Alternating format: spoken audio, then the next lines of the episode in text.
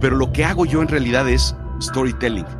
Y eso es muy apasionante y es muy distinto a lo que yo hacía. Entonces, este medio fue el que me llevó, el podcast fue el, que me llevó a otro sitio completamente distinto, en donde yo disfruto más las 24 horas de mi día, que no lo, que no lo disfrutaba yo. Y platicas con la gente y la gente normalmente no disfrutamos el trabajo. Por eso se llama trabajo, porque cuesta trabajo.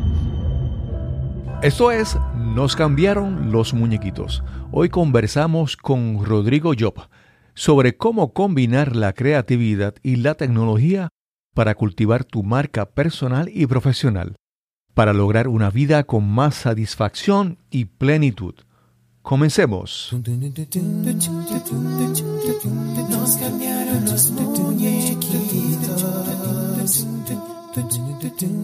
Mi nombre es Cristóbal Colón. Soy un comunicador, un bloguero, un podcaster. Y eso es, nos cambiaron los muñequitos, porque lo único constante en la vida es el cambio. Bienvenidos a Nos cambiaron los muñequitos. Gracias por acompañarnos en este episodio, el número 86. Hoy conversamos con Rodrigo Job. Rodrigo es un ingeniero en electrónica que transformó su vida hasta convertirse en un exitoso podcaster, productor de tres podcasts, Azul Chiclamino, Me lo contó la noche y Cerebro de Silicio. Esperamos que disfrutes esta excelente conversación con Rodrigo Job. Saludos, bienvenidos a otro episodio de Nos cambiaron los muñequitos. Los muñequitos, perdón, estoy, estoy hasta nervioso hoy. Porque tengo esta, esta entrevista que, que deseaba con mucho, con mucho entusiasmo realizar. Yo, esta persona que voy a entrevistar hoy, yo, yo siempre digo que cuando, cuando yo sea grande, yo quiero ser como él. hoy vamos a conversar con Rodrigo Job. Rodrigo es actualmente, posiblemente mucha gente lo conoce porque él es el, el anfitrión, el productor, el creador de tres podcasts, Azul Chiclamino, Me lo contó la noche y Cerebro de Silicio, que es el más reciente. Pero yo quiero hablar con Rodrigo y ver de dónde sale eh, Rodrigo y dónde surge toda esa actividad y vamos a hablar con él sobre todo eso. Saludos, Rodrigo, ¿cómo estás? Bien, muy bien. Gracias. Gracias por estar aquí, este, por tenerme aquí. De verdad te, me entusiasma estar este, platicando contigo. Sí, sí. Para mí tú eres uno de los, de los estándares, ¿verdad? Con la que yo puedo medir un, buen podcast. Y, uno de los estándares a los que yo aspiro a crear algo así, a ese nivel de profesionalismo. Rodrigo, cuéntanos tú sobre tu origen, sobre tu historia. ¿Dónde naciste? ¿Cómo, cómo te desarrollaste? Bueno, yo nazco en México. Soy mexicano, em, de padres de familia española. De familia refugiada española. Entonces, eh, pero nazco en México, eh, vivo en México, estudio en México, soy completamente mexicano. Ok.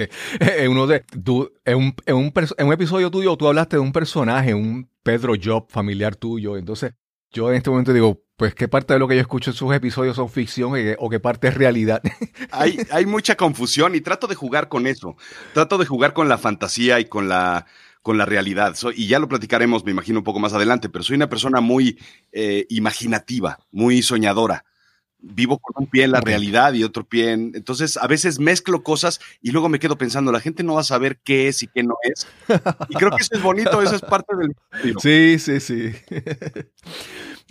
Pero entonces, ¿cuándo tú empiezas, en qué momento de tu vida tú empezaste a ver esa creatividad o, tal vez tus padres o esa imaginación? ¿Dónde? ¿Cómo surge eso? Yo no creo que surja, yo creo que eso ya es algo que lo traes. De cierta forma, yo pienso que es algo que traes grabado en el disco duro cuando naces. No sé quién, no sé cuándo, no sé cómo, no sé dónde, pero alguien lo graba o, o, aparece grabado cuando naces. Y esa es una personalidad. Es, muy, es muy interesante ver a un niño, por ejemplo, que desde pequeñito ya tiene este, una personalidad. Cuando apenas es bebé y tiene días de nacido, ya tiene una personalidad. Es enojón, es alegres. Y así somos todos, creo yo. Yo nací con una eh, creatividad, con una parte de soñar, con una imaginación brutal. Y eso es... Claro. Te, lo plantean en el, en el mundo, al menos eh, hace unos años, en el mundo en el que vivíamos, era como una, de cierta forma, una, una discapacidad Claro, claro. ¿Y, esa imaginación te causó algún problema, algún contratiempo en tus años de, escolares, en la escuela? Siempre, siempre, porque siempre estaba soñando. siempre estaba yo viendo a la ventana, soñando, imaginando, difícilmente poniendo atención. Eh, siempre estaba en otro lado. Sí, de, de, repente me viene a la mente y como que lo asocio y lo comparo contigo. No sé si has, has leído esta, bueno, en Puerto Rico le decimos muñequito, ¿verdad? Esta caricatura de Calvin and Hobbes, que es este niño que tiene una imaginación y él imagina que su tigre de juguete es real. Y entonces me lo asocio contigo en el sentido de que, de que ese personaje, Calvin, tiene una imaginación increíble, pero a la misma vez tiene una profundidad en las cosas que dice que no son entre chiste y chiste, tira cosas que son, pues altamente, ¿verdad? Son muy profundas, son de gran contenido hasta filosófico, vamos a decirlo así de esa manera. Exacto, sí, no, y así es, así era mi vida de niño. Y luego justo eso, porque además, como difícilmente me tomo las cosas en serio, entonces llega un punto en el que a la gente le molestaba, bueno, estamos hablando en serio, pues sí, pero, pero la vida no es seria, la vida es para jugar. Y entonces Exacto. a mucha gente se le conflictúa, ¿no? Entonces resulta que eres un discapacitado porque no puedes poner atención, porque no estás quieto, porque no estás atendiendo, porque por mil razones. Rodrigo, tú estudiaste, eh, tú eres ingeniero en electrónica. Correcto, sí. ¿Y cómo te decidiste a estudiar eso? ¿Qué, qué, cómo fue ese proceso? Sabes que me entendí muy bien con, con, las máquinas y con las computadoras y con la tecnología de, de adolescente sobre todo, ¿no? Eh, a mí me gustaba mucho programar y me gustaba, cuando descubrí el mundo de las computadoras, me encantó programar desde siempre. Entonces fue algo que me entusiasmó mucho. Y a la hora de eh, que tienes que escoger una carrera, elegir qué estudiar, me fui hacia la ingeniería electrónica. Y fue algo que me, encantó, fue algo súper, súper emocionante, fue muy divertido. Me gustaban las, las matemáticas por, por esa parte de estar distraído siempre me costaba mucho trabajo, la matemática, las físicas, las ciencias, eh, pero sin embargo me gustaba mucho. Y entonces ahí encontré como un punto de confort en la ingeniería electrónica. Ok, te pregunto porque yo, por ejemplo, yo en mi caso, yo estudié ingeniería de computadora o de sistemas, ¿verdad? Eh, acá en Puerto Rico le llaman ingeniería de computadora. Pero desde que entré a trabajar en eso, siempre quería hacer algo más. Y entonces, trabajar en eso, pues fue como que el medio para yo aspirar a otras cosas después, pero siempre estaba como que viendo el momento en cuándo dejaría de ser eso. Y hace unos años, pues, me lancé, me quité de eso y ahora soy, me hago llamar podcaster. Sí. Eh, pero entonces, contrario a, a, eso que te yo mencionando de mi parte, tú te sentías muy cómodo y muy a gusto en, esta, en este mundo. Por ejemplo, el programar computadoras es algo que es no requiere mucha interacción con otras personas, ¿verdad? Es una actividad básicamente en solitario. Correcto. Y, te, y diste muy a gusto en, haciendo esta labor. Mira, me, sentía muy a gusto y me gustaba mucho porque era un área muy creativa. Entonces siempre estabas ideando cosas. Este, la ingeniería electrónica era eh, crear circuitos, hacer, soldar, este, crear máquinas que hagan ciertas cosas, que hagan conteos, que hagan cálculos. Entonces era una, una parte muy creativa. Entonces una persona que tiene mucha creatividad y además eh, tiene hiperactividad por hacer cosas, entonces es como un entorno súper bueno. Pero es muy correcto lo que dices, porque es un punto en donde siempre estás en un laboratorio. Entonces, también es mucho programar. Entonces estás siempre comunicándote con máquina o con los tres, cuatro, cinco personas que están en el laboratorio. Y así se acaba. Entonces llega un punto en el que tienes una, una, creas otra discapacidad social en donde no te puedes comunicar con la demás gente. Sí, sí. Entonces hay un problema, una barrera ahí muy extraña en donde dices, ¿sabes qué? Esto no me está funcionando porque yo no soy una persona de, de encerrarme. Soy una persona más hacia afuera, más este, explosiva. Y ahí es donde no me funciona a mí la ingeniería electrónica, cuando me gradúo. Ok, ok.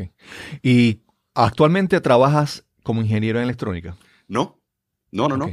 Terminando, la, terminando mm. la, carrera, justo para contrarrestar eso, eh, decidí irme a ventas. ¿Por qué? Porque, porque, es justo lo contrario. Entonces, sí vendía, claro, tecnología, vendía eh, equipos eh, de telecomunicaciones a empresas grandes, pero era como, como la parte consultiva de la inteligencia para vender algo y era interactuar con gente, tomar el teléfono y hablar con alguien, presentarte en una sala de juntas y hacer una presentación, hablar con un cliente. Entonces eso era contrarrestar justo todo lo que había de cierta forma perdido durante la carrera, que era la comunicación social. Yo, yo, yo pienso que las personas que trabajan en tecnología eh, se enamoran de la tecnología y piensan en la tecnología de por sí sola. Y a veces se les olvida que la tecnología lo que hace es resolver problemas. Y a veces nos enamoramos, por ejemplo, de, este nuevo sistema operativo que salió y todas las capacidades que, hace y todo lo que puede hacer. Pero ¿cómo eso le va a resolver un problema a mi, a mi cliente o a, o a mis personas que yo le doy apoyo? Y entonces esa parte de cuando estás en ventas, tú no es tan solo la tecnología por la tecnología, es que este producto que yo te, qué es lo que te va a hacer, qué es lo que te va a resolver, cómo te va a ayudar, cómo va a aumentar la productividad de tu, de tu compañía, por ejemplo, de tu negocio. Claro. Esa, esa perspectiva es, es, bien interesante, porque no todos los que trabajan en tecnología pueden lanzarse a trabajar así en, en ventas. Exactamente, sí. Y entonces yo lo que empiezo a hacer es justo eso, empiezo a, alejarme un poquito de la tecnología, me deja de interesar features and functions y saber exactamente este, velocidades y, procesadores y todo ese tipo de cosas y me interesa más eh, resolver problemas. ¿Cuál es el problema de la persona? ¿Cuál es el problema del negocio? ¿Cuál es el problema? Y empiezo poco a poco a alejarme precisamente de ese tipo de cuestiones. Y cuando me doy cuenta, resulta que, que es simplemente es contar historias. ¿Cuál es la historia de tu cliente? ¿Cuál es el problema del cliente? Y después tú lo resuelves con otra historia. Entonces, me empiezo a dar cuenta de que todo es storytelling. Sí. Pero deja, ahí quiero abundar un poco en ese aspecto del, storytelling, porque yo escuchando tu, tu podcast, eh, yo sé, yo sé cómo tú, el, la forma en que tú enfrentas la narrativa, el storytelling, yo sé cómo tú la utilizas. Pero de repente el storytelling también se ha vuelto como hay palabras de moda, hay conceptos de moda y entonces ahora te dicen el storytelling para las corporaciones y para las ventas y el mercadeo.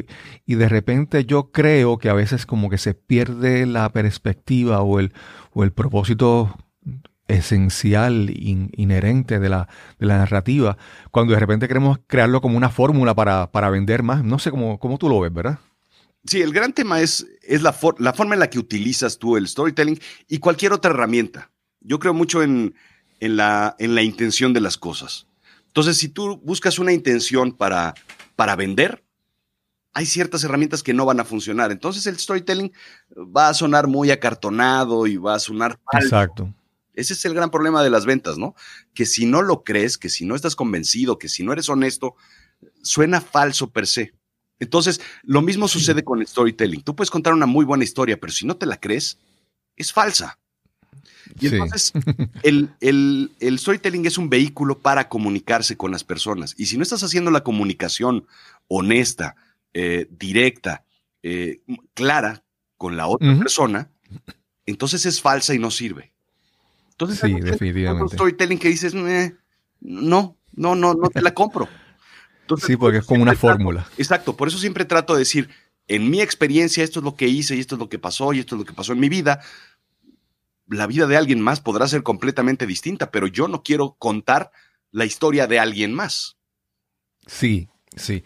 Fíjate, ahora de repente, cuando primero pensando en tu podcast, me lo contó la noche y hablando desde tu punto de vista, como tú enfrentas la narrativa, te voy a hacer un poco de, de mi trasfondo, ¿verdad? Yo cuando niño, yo pues era una, un hogar bien pobre. Por muchos años en mi casa no había televisión. y yo vivía frente a un cementerio en un barrio que era pobre y no había mucho, no había ni iluminación en la calle. Y entonces el, la forma de pasar las noches era sentarnos en el balcón, mi familia y con un vecino, un señor mayor. Y, era con, y, él contaba sus historias. Y contaba historias de, de, por ejemplo, de apariciones en, un, en, un, campo, en un monte, en la noche y todas esas cosas. Pero para, eh, para entonces, para mí ese concepto de storytelling, de la narrativa, es cómo este vecino que tenía, este señor mayor, este anciano, contaba sus historias, él era el protagonista y era un compartir, ¿verdad?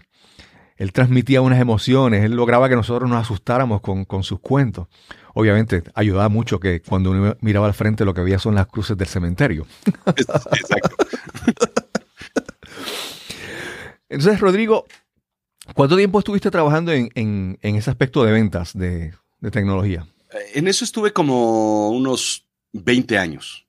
Estuve vendiendo equipos de telecomunicaciones, estuve vendiendo consultoría, estuve vendiendo inteligencia, información sobre, sobre tecnología y después estuve vendiendo eh, minería de datos, eh, inteligencia artificial, precisamente, analítica, business intelligence, data.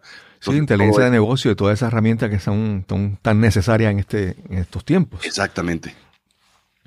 Rodrigo, entonces yo veo una serie de cosas y entonces estoy tratando de todas estas piezas como que encajarlas en, el, mapa cronológico que tú me estás presentando. Te va a costar trabajo hacer, eh, resolver el, puzzle de mi cabeza, ¿eh? Nada más te digo que no es fácil. Sí, pero entonces yo sé que tú estudiaste eh, pues locución, eh, clases de doblaje, muchas cosas. ¿En qué momento tú empezaste a buscar todas estas estos habilidades? Mira, deja, déjame regreso Déjame regreso un poco, porque después de estudiar ingeniería electrónica, estudié una maestría en, economía.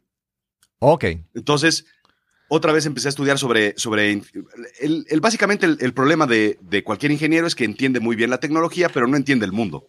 Entonces, para entender el mundo, la economía, el, ir y venir del dinero, cómo funcionan los mercados, estudié, pues se me hizo muy fácil estudiar una maestría en, eh, en economía. Y después estudié otra maestría en negocios internacionales para poder entender cómo se mueve el mundo.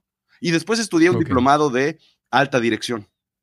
Y después me di cuenta, justo un poco hacia donde vas, es, me di cuenta de que estaba muy cargado mi, mi lado del cerebro analítico. Siendo yo una persona creativa, pues solo había hecho pesas con un brazo. Entonces, Exacto. estaba yo completamente desbalanceado, a pesar de que la parte creativa y la imaginativa era muy natural para mí pero no tenía una formación como tal. Entonces, ahí es donde digo, hace falta hacerle fuerza al otro lado. Entonces, estudio yo una maestría en, otra maestría en escritura creativa. Entonces, soy escritor y empiezo a escribir yo, por eso empiezo a escribir los relatos, empiezo a escribir muchas otras cosas que tengo guardadas y que tengo que empezar a, a sacar para publicar. Y después, justo como, como dices, estudio este, locución y doblaje. Ok. A mí me...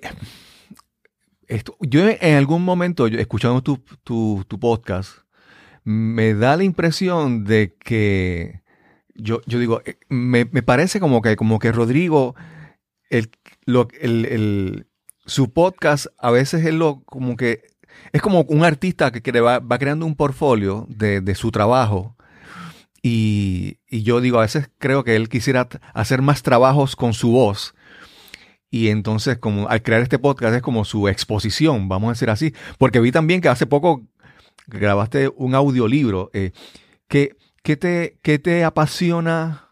¿Qué proporción de, de, pasión hay en usar tu voz para hacer actuación, voiceovers, y, que, y la narrativa y en tus historias. ¿Cómo, cómo es la proporción ahí de, de, tu pasión hacia esas cosas? Sí, mira, déjate explico cómo nace Azul Chiclamino, porque de ahí viene toda la, otra vez, storytelling. Entonces, la historia es que yo empiezo a, eh, salgo, de, termino de estudiar locución y doblaje, y para entrar al mundo del doblaje es una complicación, porque eh, hoy en día son, son trabajos que tienen acaparados los grandes nombres de Hollywood.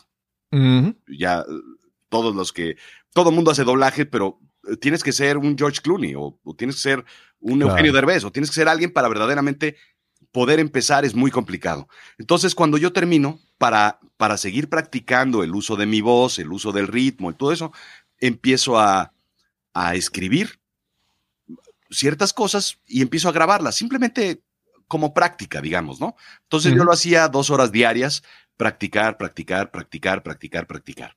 Lo grababa hasta que de repente empezó a salir algo interesante. Dije, esto, esto es de cierta forma rescatable. Entonces, cuando yo empiezo a, a encontrar algo, dijo, esto es como, esto podría ser un, un podcast. Entonces, grabé otra versión, no me gustó, grabé el episodio cero, después grabé el episodio 00 y después grabé el episodio 1. ok. Entonces, fue cuando más o menos Azul Chiclamino empezó a agarrar forma, que están, he querido bajarlos, pero no los he bajado porque, porque también es, de cierta forma, enseñarle a la gente que no se empieza con un podcast exitoso. Siempre hay, este, siempre empiezas mal, pero la cosa es empezar. Exacto. Entonces, los episodios, los primeros episodios de, Azul Chiclamino son muy malos y muy aburridos y sin ritmo.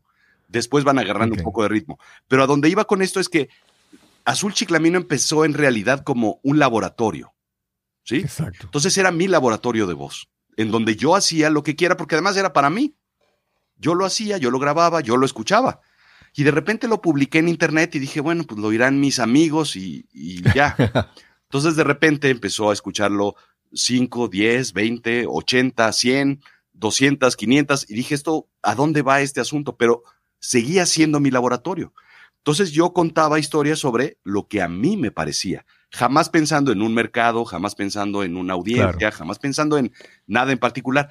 Y de repente ponía yo mis cuentos, los cuentos de Me lo contó la noche, los intercalaba, ¿por qué? Pues porque es mi canal y yo hago lo que se me dé la gana. Sí, así mismo. Y entonces se empezó a hacer un, un champurrado y una mezcla completamente sin sentido de un canal que la gente me decía, o sea, está muy padre tu contenido, pero no entiendo de qué, a dónde vas con todo este rollo. Entonces dije, voy a tener que poner orden en esto. Y fue cuando hice el spin-off de Me lo contó la noche. Entonces separé en dos canales completamente distintos. Y tengo dos audiencias completamente distintas. Unos, gente eh, muy eh, que, lee mucho a Edgar Allan Poe y a Lovecraft y, y, a Guillermo del Toro y todo ese tipo de cosas. Y otro es gente que busca más información, más entretenimiento, más, más sarcasmo, más divertido. Entonces son dos, dos cuestiones distintas. Pero ¿a dónde voy con todo esto? Es que todo lo que yo hago, siempre lo pruebo en mi laboratorio. Y eso es un, un consejo de vida, yo creo, ¿no? Si quieres hacer algo, que nadie te diga, no va, no va a salir, no va a funcionar, no te va, ¿sabes qué? Yo lo voy a hacer. Y si no funciona, no funcionó y listo. Y si sí funciona, ¿qué tal? Y entonces yo hago, este, de, repente hago ciertos sketches que yo mismo escribo. Algunos funcionan y otros no. Pero ahí están. Y cuando funcionan, entonces los repito. Hago personajes. Cuando funcionan, funcionan muy bien. Y si no, los quito para el siguiente episodio.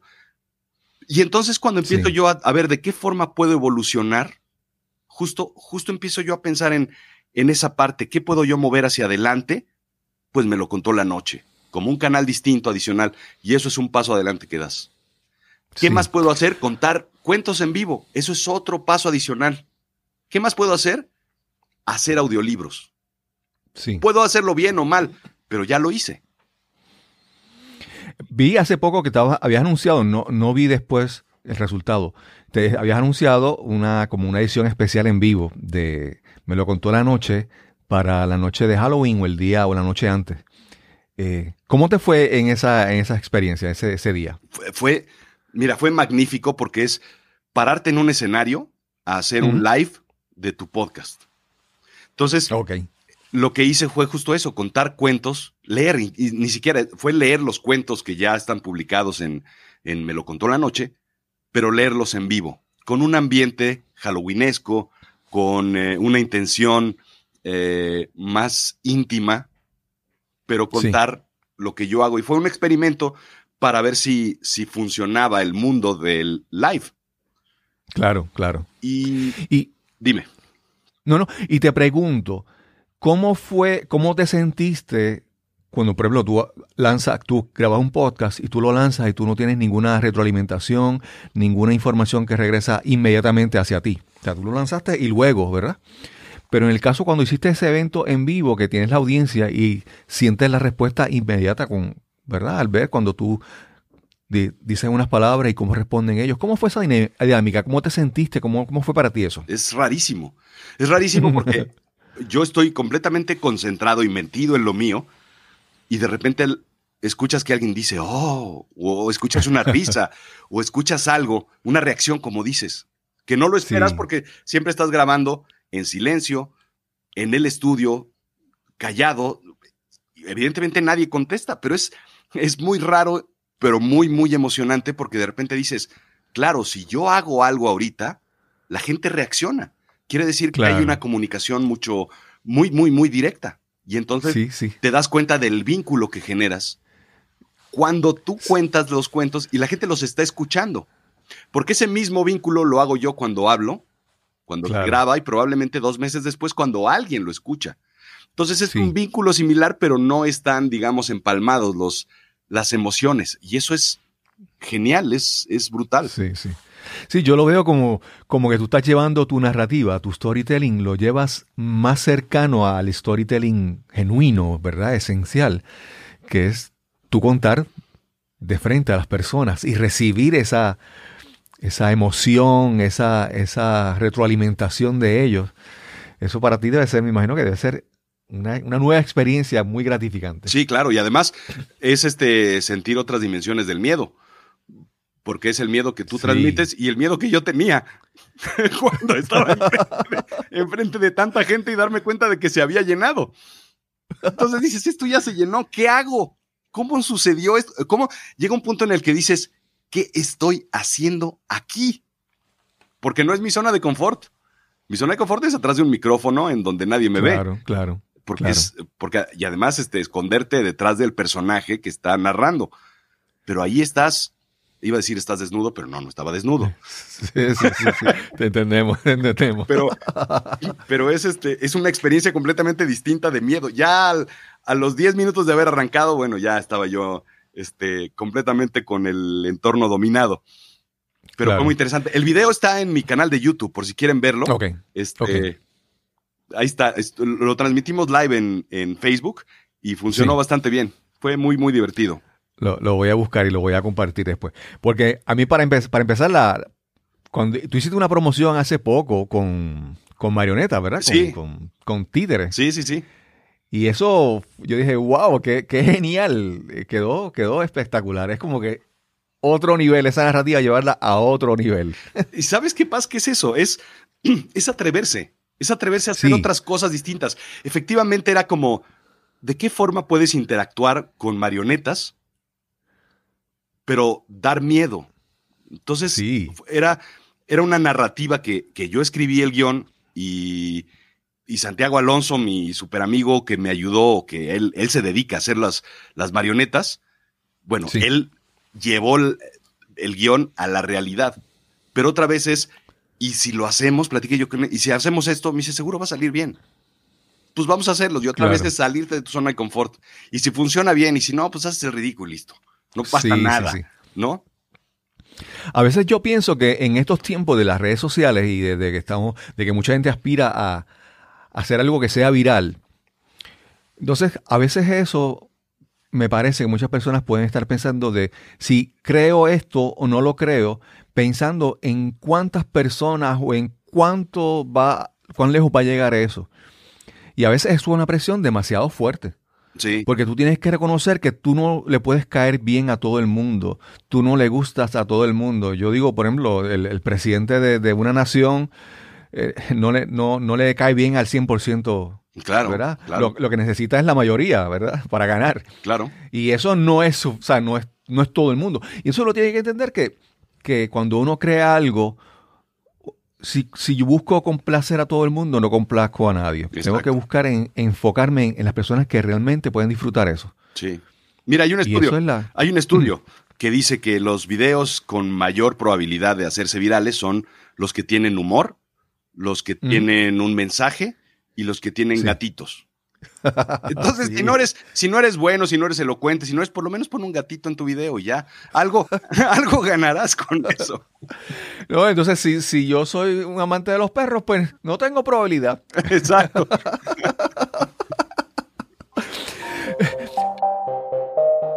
Estás escuchando Nos cambiaron los muñequitos. Este es el episodio número 86 y conversamos con Rodrigo Job.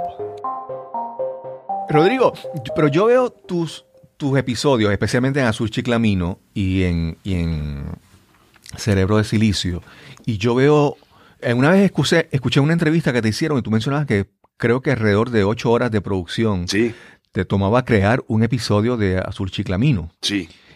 Y, y, ah, y entonces hace, hace unos días también escuchaba, yo, me, cuando tú mencionas las fuentes, por ejemplo, dice, esta, y esto lo digo, y esto lo dice Harvard Business Review, o, y yo digo, tú, tú haces, tú estás suscrito a, a muchos de estos sitios de referencia para tener información para esto. A ninguno. ¿También? A ninguno. A O sea, ninguno. todo es- Toda la-. Mira, toda la información, hay dos, hay dos claves importantes que, en las que se sostiene Azul Chiclamino. Primero, cualquier pregunta que tengas en el mundo, en la vida, en lo que se te ocurra, alguien ya hizo un estudio serio al respecto. Piensa, o sea, nada más piénsalo. Somos 7 mil Sí, millones de eso- personas eso, en el mundo. Eso es bien importante, esa alguien segunda ya lo estudió. Estudio serio, es serio. Exacto, sí. Por eso se llama la realidad de lo absurdo.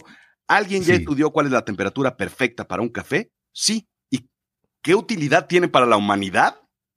Ninguna. Exacto. Pero la cosa es esa, que muchas veces los científicos lo que hacen es aburrirse y entonces hacen estudios en su tiempo libre. Los domingos en la tarde van a las universidades y hacen análisis con un acelerador de partículas para ver el café, Sí. qué, qué sé yo. Es muy Big Bang Theory, ¿no? Pero también lo hacen los economistas y los psicólogos y todo el mundo lo hace para divertirse, para entretenerse. Entonces, cualquier estudio, alguien ya lo hizo. Esa es la primera Sí. premisa. Y segundo, lo que más quiere la gente en el mundo es compartir su conocimiento. Punto. La información es Sí. gratis. Entonces, Azul Chiclamino no tiene ningún chiste. Es, claro, buscar, buscar, buscar y encontrar esa pepita de oro que tú puedes convertir en un lingote y entonces entregarlo a través de una narrativa envolvente en algo entretenido, divertido, inteligente y sarcástico. Sí. A veces, a veces comparo tu. No voy a decir tu, tu podcast, pero com- comparo tu forma de, de acercarte a, a los temas como Malcolm Gladwell. Claro, Conoce, y es que él siempre busca una, como una visión diferente a un, un tema, a un problema o una situación.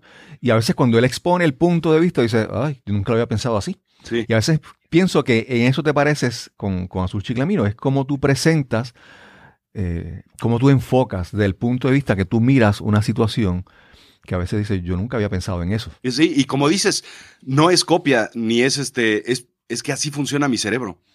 Claro, y, de, claro. y de repente es cuando te empiezas a encontrar en el camino gente similar a ti, con gustos interesantes, Claro. con gustos parecidos a los tuyos, ¿no? Porque de repente vas a un club de jazz y mucha gente tienes algo en común con ellos, pues no es casualidad, porque todos piensan de una forma similar. Entonces me encuentro yo con estas personalidades. Por ejemplo, también me gusta mucho eh, Freakonomics Sí. sí. ese tipo de análisis. Entonces, yo que vengo del mundo de la analítica, de los números, de la economía, de la ingeniería, Freakonomics me hace mucho sentido. Exacto, sí, es- también si lo asocio ese mismo enfoque con Freakonomics y, tu, y tus podcasts. Y quiero preguntarte, cuando tú decides abordar un tema, ¿cómo te explico esta, esta pregunta? ¿Tienes ya en tu mente cómo empiezas el proceso de investigación sabiendo el resultado, lo que va a salir, o, o empiezas un proceso de aprendizaje que en, en la investigación se transforma tu forma de pensar sobre tus ideas que tenías sobre esa situación? No sé si me entiendes, sí, ¿verdad? sí. Mira, yo empiezo con una, empiezo con una idea, empiezo con una pregunta, con un concepto, con, con un qué pasaría, o, o por qué es así, o desde cuándo, o cómo, o a quién se le ocurrió. Empiezo con una idea. Y tengo más o menos una, una hipótesis, digamos, ¿no? Yo creo que va a suceder esto y busco esa información. Y de repente, casi siempre, el 80% de las veces, uno termina sabiendo, simplemente confirmando esa hipótesis. Pero de repente hay veces que, que te da la vuelta y es muchas veces yo lo llamo el, giro de tuerca. Entonces, cuando de repente dices, wow, esto no me lo esperaba. Jamás pensé que esto pudiera ser así. Uno de los, de los capítulos que, que más me gustan, que tienen que escuchar, es el de Sherlock Holmes, que es que se llama Elemental, mi querido podcast. Ok. Eh, no me acuerdo qué episodio es, pero es muy interesante porque yo empiezo a hablar sobre, sobre eh, Sherlock Holmes y de repente me, encuentro, no les cuento el final porque es verdaderamente es interesante, pero hay un vínculo directo entre Sherlock Holmes y Jack el Destripador. Cuando dices, wow, ¿en qué momento sucedió esto? Y esa es la parte más padre porque es algo que yo puedo comunicar muy bien y vender muy bien en mi podcast. Porque si me sorprende a mí, entonces es honesto, como lo suficientemente honesto como para sorprender a alguien más. Sí, sí, sí. Y todo comienza con ah. una hipótesis y una pregunta este, que se me ocurre o que alguien me hace o que, o que piensas, ¿no? Claro, es que una respuesta desde un punto de vista, cuando, cuando uno no tiene mucha información, la pregunta se transforma según vas tomando nuevo conocimiento, nuevos datos, nueva, información. Porque tu punto de vista no es el mismo. Ya ves otras posibilidades, ves otras vertientes, claro. otros, otros caminos que puede seguir esa, esa misma, ese mismo tema. Claro, y siempre trato de ver detractores a esa teoría, ¿no? Sí. Cuando no encuentro yo esa, ese balance, entonces quiere decir que va por un buen camino. Cuando encuentro que hay dos puntos que sí, y que no, entonces mejor el tema no lo toco porque no hay una, no hay una certeza de que el punto sea comprobable de lo que puedo hacer. Y lo dejo hasta encontrar a alguien que verdaderamente hay un estudio, haga un estudio mucho más profundo o más, más relevante o, o mejor, ¿no? Claro, a, mí me, me, me, encantó esa idea que mencionas de buscar los detractores de alguna idea, de algún, ¿verdad? algún planteamiento, porque yo yo hago mucho eso también y a veces, y, descubro que aún los detractores o las personas que dicen cosas de manera equivocada, lo dicen de manera lógica. Sí. Entonces, para el que, para el que no tiene mucha información o no quiere buscar mucha información, cualquier detractor, cualquier persona que diga algo que no sea cierto, pero puede decir de manera lógica y puede parecer convincente. Por ejemplo, el, cuando hablamos ahora de la gente que cree que la Tierra es plana. exacto, sí. A, veces tú ves algunos de esos videos y dices, mira, eh, si no averiguas mucho, te parece lógico y, puede convencer. si no tienes ese compromiso de seguir buscando, buscando más allá. Sí, mira, hay un episodio que me gusta mucho que se llama eh, La magia no existe. Y ese aparece de una discusión que tuve por Twitter con un científico mexicano, uno de los mejores científicos mexicanos, un físico, este, genial. Este, él decía que la acupuntura es una tomada de pelo. Yo digo, yo digo que no. Y lo que le decía es, me dice, ay, este, la energía en el cuerpo no existe. Y le digo, bueno, pues igual y sí, igual y no.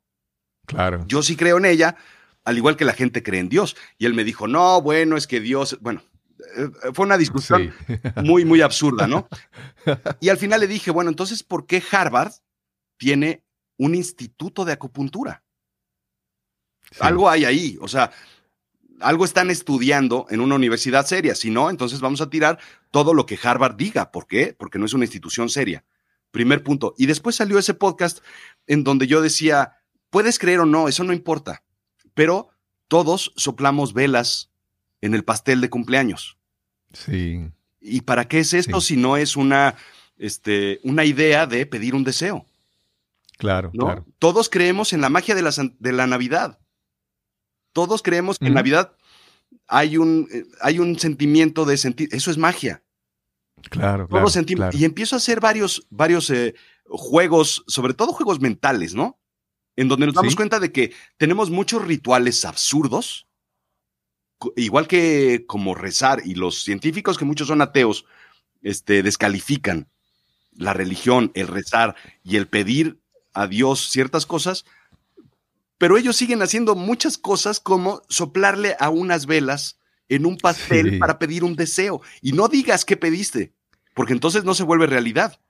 Y entonces es la magia de, bueno, Entonces, este, no le pides un deseo a la primera estrella que ves como Pinocho y, y entonces cuando matas la magia de la acupuntura, matas la magia que te enseñaron de niños. Entonces, yo estoy completamente en desacuerdo de, de dejar de crecer en ese sentido, ¿sí me entiendes? Sí, te entiendo, claro, claro. Entonces, mi podcast por eso lo hago yo con magia y tiene un sentido eh, muy infantil para envolverte en un mundo y en un universo que yo creo que es la magia en donde todo es posible. Y es muy imaginativo, ¿no? Sí, yo con eso que mencionas de la acupuntura y, y la energía en el cuerpo, obviamente nuestro cuerpo es, un, es, un, es una red de circuitos, ¿verdad? Eléctricos que están transmitiendo impulsos, ¿verdad? Claro. El sistema nervioso. A, mayor o menor grado hay una energía ahí, ¿verdad? Claro, sí. No estamos hablando de, no estamos hablando de estos, de estos artistas marciales que con campos de energía derriban a la gente. Exacto, sí. Pero hay una energía. Y a veces, y te quiero decir, es que, por ejemplo, todo, todo concepto, toda teoría o toda explicación, en la manera en que se enfrente o que tú lo tomes y tú lo manejes, puede parecer ridículo, falso o, cierto, ¿verdad? Y te lo digo, por ejemplo, la parte de cuando hablamos de la, física cuántica y la mecánica cuántica. Y, sabemos que eso es cierto, pero alguna gente lo toma y lo maneja que simplemente que cuando empiezan a hablar ya en el tono en que hablan suena a pseudociencia y lo, y lo utilizan para explicar cosas que tú dices, eso no me tiene sentido. Exacto cómo, un mismo tema, como un mismo concepto manejado de otra manera puede parecer una, cosa ridícula y ser falsa. Sí, sí, exacto.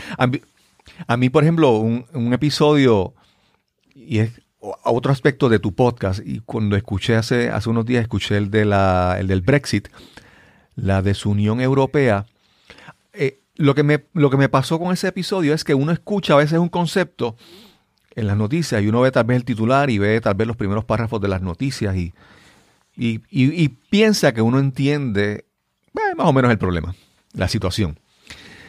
Pero tú explicaste tantos detalles en eso. Yo decía, wow, yo no había pensado en eso. Algo tan sencillo como, como los, estudiantes europeos estudiando en Inglaterra, estudiantes de Inglaterra estudiando en otras partes de Europa.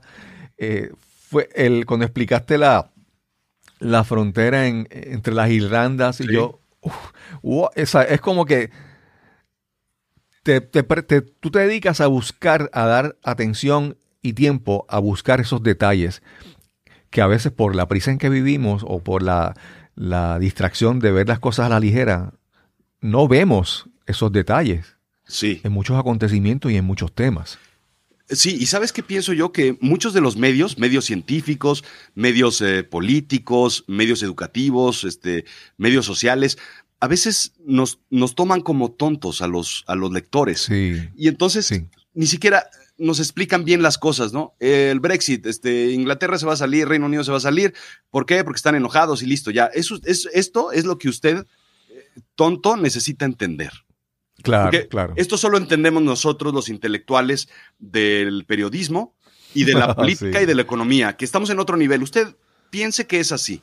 Entonces lo que yo trato es, a ver, explíquenmelo justo, con monitos, explíquenmelo de forma sencilla. Entonces llega un punto en el que si hay algo que yo no lo entiendo, entonces quiere decir que habemos muchos que no entendemos. Entonces yo me pongo a leer y a estudiar y ahí es donde vienen las ocho horas, porque no quiero yo solamente leer a un periódico de izquierda o un periódico de derecha, leo los dos. Y después leo lo que dice eh, la academia eh, y lo que dice una universidad de Chicago en temas económicos y termino leyendo ocho o diez white papers o documentos para un solo punto de vista. Entonces es cuando yo, cuando ya lo entiendo y lo logro procesar, entonces yo puedo explicárselos además de una, a los demás de una forma sencilla, y entretenida, sobre todo, que es el Brexit. Y eso es lo que trato de hacer con la mecánica cuántica, con la psicología, con eh, otro tipo de ciencias, etcétera, con la inteligencia artificial. Rodrigo, yo, yo desde mi podcast es bien diferente al tuyo, es conversaciones con personas, pero yo, yo puedo reconocer que el podcast, el podcasting ha transformado mi vida. Y yo quisiera saber si tú tu podcast con la vertiente que es diferente, ¿verdad? El rumbo que toma que es diferente al mío. ¿Te ha, transformado tu vida? ¿Tú podrías decir que sí? Completamente. Sí, por completo. Es, eh, para empezar, ahora me dedico yo a esto. Ya la parte corporativa la dejé a un lado y ahora eh, de ser ingeniero y de ser eh, director de marketing y hacer eh, análisis y analítica, inteligencia artificial y todo eso en empresas de telecomunicaciones o empresas grandes, ahora lo que soy es soy un, simple storytelling, un, storyteller y cuento historias. A eso me dedico yo, a contar historias.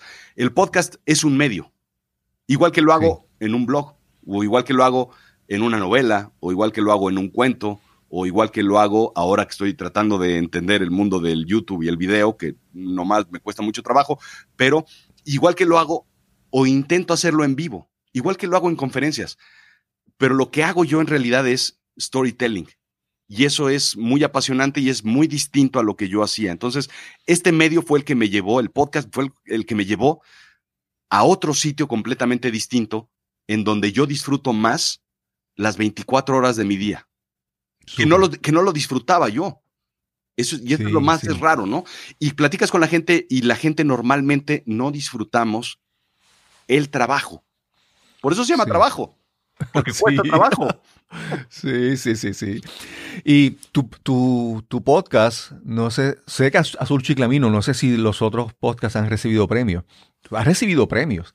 Y entonces es como que ser, ser reconocido por algo que tú dirías que es trabajo, pero que disfrutas muchísimo y ya no consideras trabajo.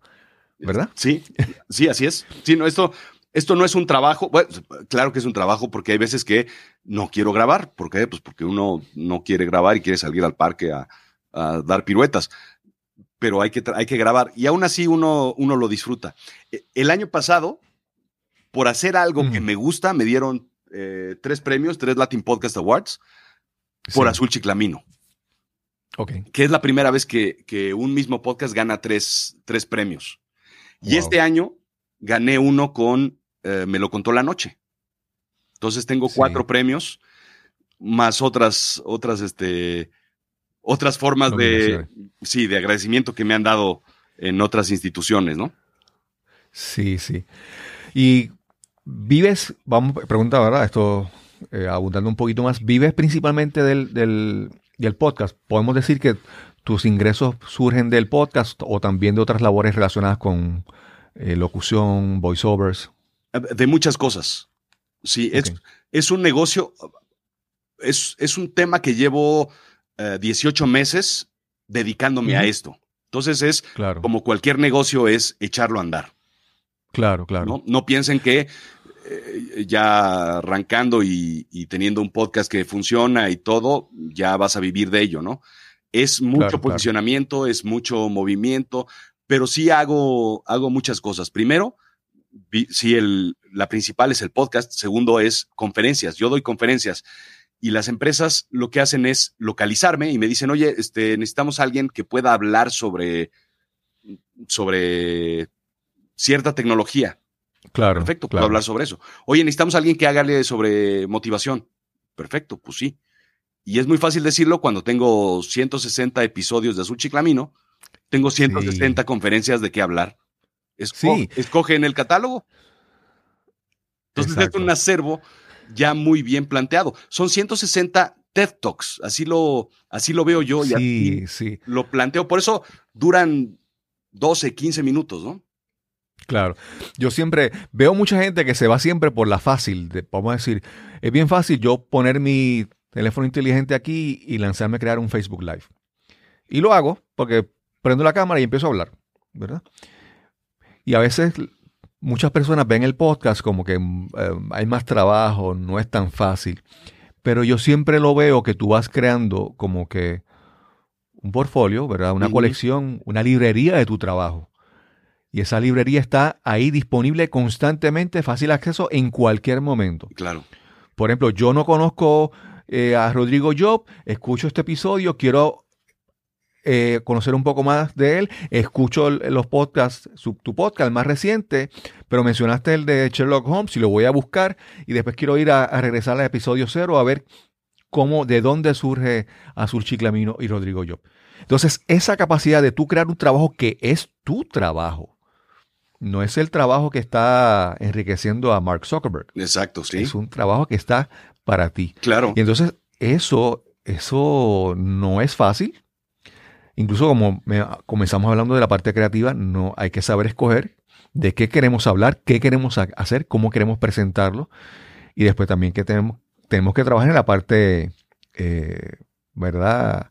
Que a uno le gusta es la parte de cómo monetizamos, cómo generamos ingresos con esto, cómo, cómo vivo. Porque crear tu podcast debe tener un, un costo alto, ¿verdad? Porque hay eh, librerías de audio, de sonidos que tú utilizas, música, investigación, tu tiempo, que realmente es, eh, ¿verdad? Sí, sí, sí. Pero hay, y es bueno que... Hay, dime. hay un tema que es, que es bien importante hablando de eso, y es, el podcast yo lo veo como un vehículo, ¿sí? Entonces, pero todo lo que, lo que yo vendo a través del podcast es a Rodrigo Job. Sí, y esto lo aprendí hace, mucho, porque alguna vez me invitaron a un negocio de unos eh, terrenos en Cancún, bueno, un desastre. Me invitaron a un negocio de un restaurante, bueno, el último que cobró fui yo. Me invitaron a un negocio de, de inversión en muebles de equipos médicos, un desastre. Entonces dije, a ver, ya estuvo bueno de mi dinero invertirlo en otros sitios. Lo que voy a hacer es invertirlo en una marca que me gusta mucho. Y esa marca es Rodrigo Job ah, no es Azul Chiclamino, es Rodrigo Job. Entonces fui y registré mi marca, Rodrigo Job, marca registrada. Y entonces lo que yo he estado haciendo durante todo este tiempo es construir a Rodrigo Job independientemente de lo que dices, de, justo como dices, de independiente de Facebook, del podcast, de YouTube. ¿Por qué? Porque si cierran cualquier cosa, mi marca es Rodrigo Job. Exacto, Por supuesto, por supuesto, mi distribución depende de todos estos pero yo puedo de cierta forma salir adelante porque hay un rodrigoyo.com.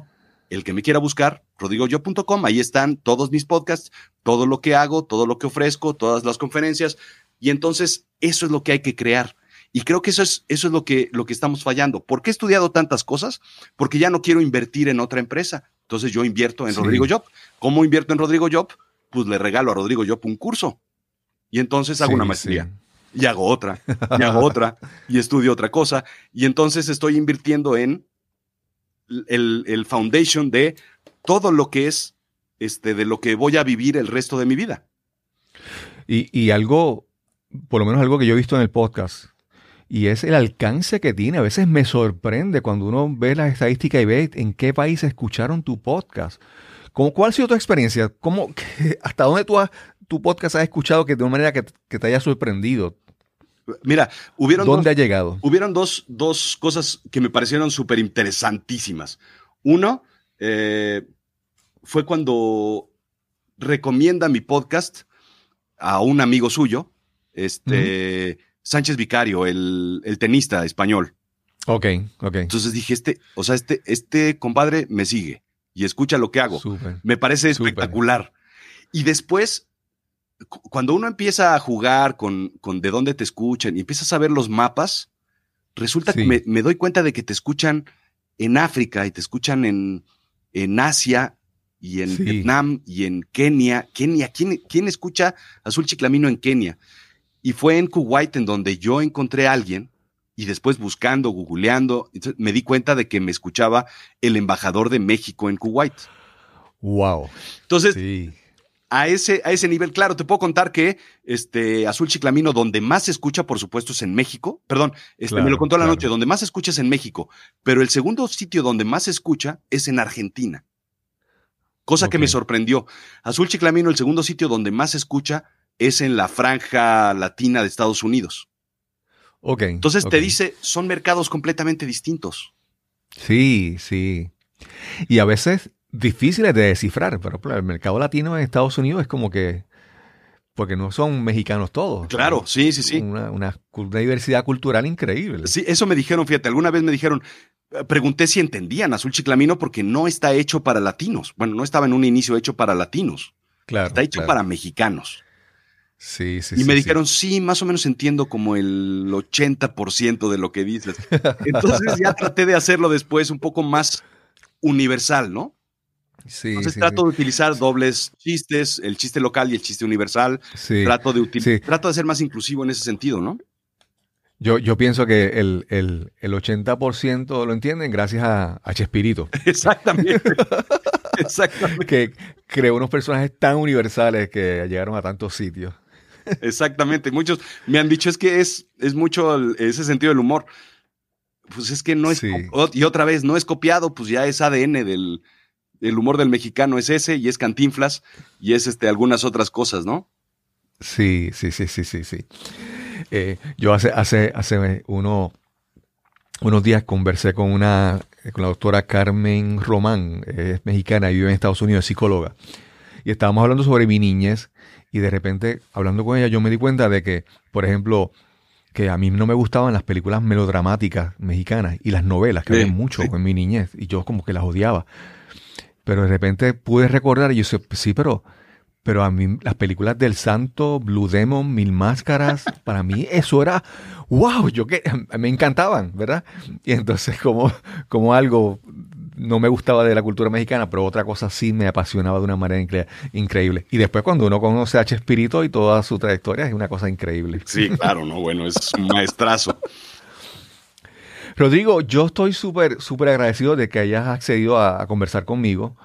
Para mí, obviamente, para mí el podcast es este, esta persona que está buscando crecer y busca crecer acercándose a personas que le puedan aportar, que puedan conversar con él y darle ideas. Y para mí, eh, poder conversar contigo, escuchar tu, tu forma de pensar, para mí es súper valioso. Enriquece mi vida y yo espero que, que enriquezca también la, la vida de cada una persona que me escucha en este episodio. Estoy súper agradecido, súper emocionado. Te conocí en Podcast Movement en. Orlando y cuando te, te vi fue como que, no sé si me vi ridículo, como un fan.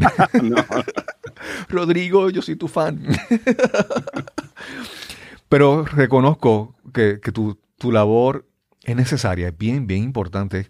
¿Cómo podemos informar, cómo podemos ayudar a que la persona expanda su- su- sus horizontes intelectuales y, y busque crecer y aprender, pero a la misma vez con, con- de manera agradable, entretenida? Y, es- y hay que querer buscar eso, Sí. crecer, aprender, educarse. Y sobre todo eso, ser, ser divertido y ser este, y jugar, que a veces se nos olvida, ¿no? Estamos en un mundo en el que es- está muy complejo todo. Y, Sí. Y, para- y tenemos la opción de este, ser serios y enojarnos y pelearnos y, y preocuparnos, o simplemente Sí. dejarnos llevar y jugar, pues cada quien lo Sí. que quiera, ¿no? Claro. Yo trato de aportar hay- un poquito en eso, en que la gente al menos se ría con un tema serio, se divierta, Sí, se entretenga. Este, y bueno, pues ese es un trabajo complicado a veces.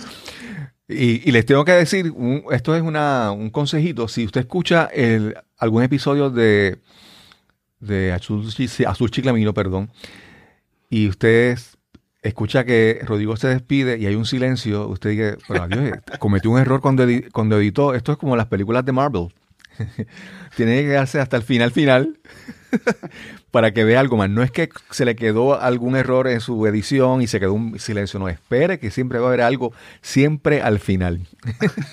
Exacto, exacto. Y, y quería decirte que, con lo que mencionabas hace un momento, mucha gente explica de todo con todos los, términos científicos y los conceptos legales y los, las palabras académicas que son las correctas, pero no necesariamente las entienden. Entonces, pocos son los que pueden explicar algo de un, en un lenguaje accesible y tú lo puedes entender.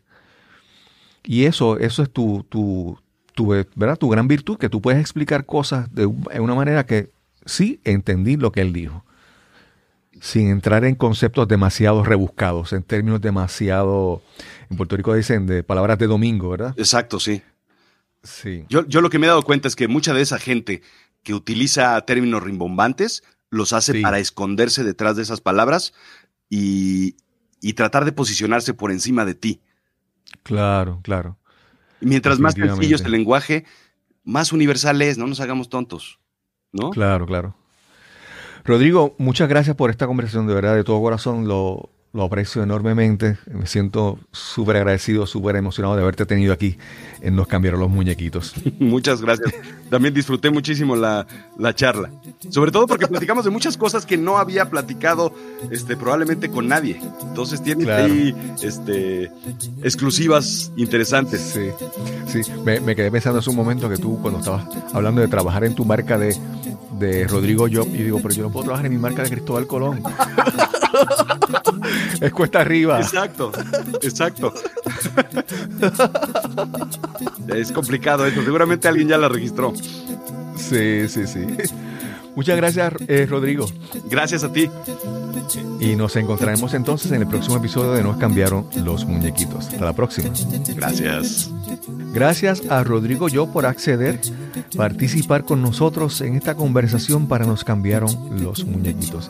Realmente ha sido un gran deleite poder conversar con Rodrigo, tratar de entender su mente, su proceso creativo, el secreto detrás de sus tres podcasts, Azul Chiclamino, Me lo contó la noche y Cerebro de Silicio. Si te gustó, si disfrutaste este episodio, por favor compártelo en las redes. Si tienes algún comentario, alguna observación, escríbenos al correo electrónico cristobal arroba y los encontraremos entonces en el próximo episodio de Nos cambiaron los muñequitos. Hasta la próxima.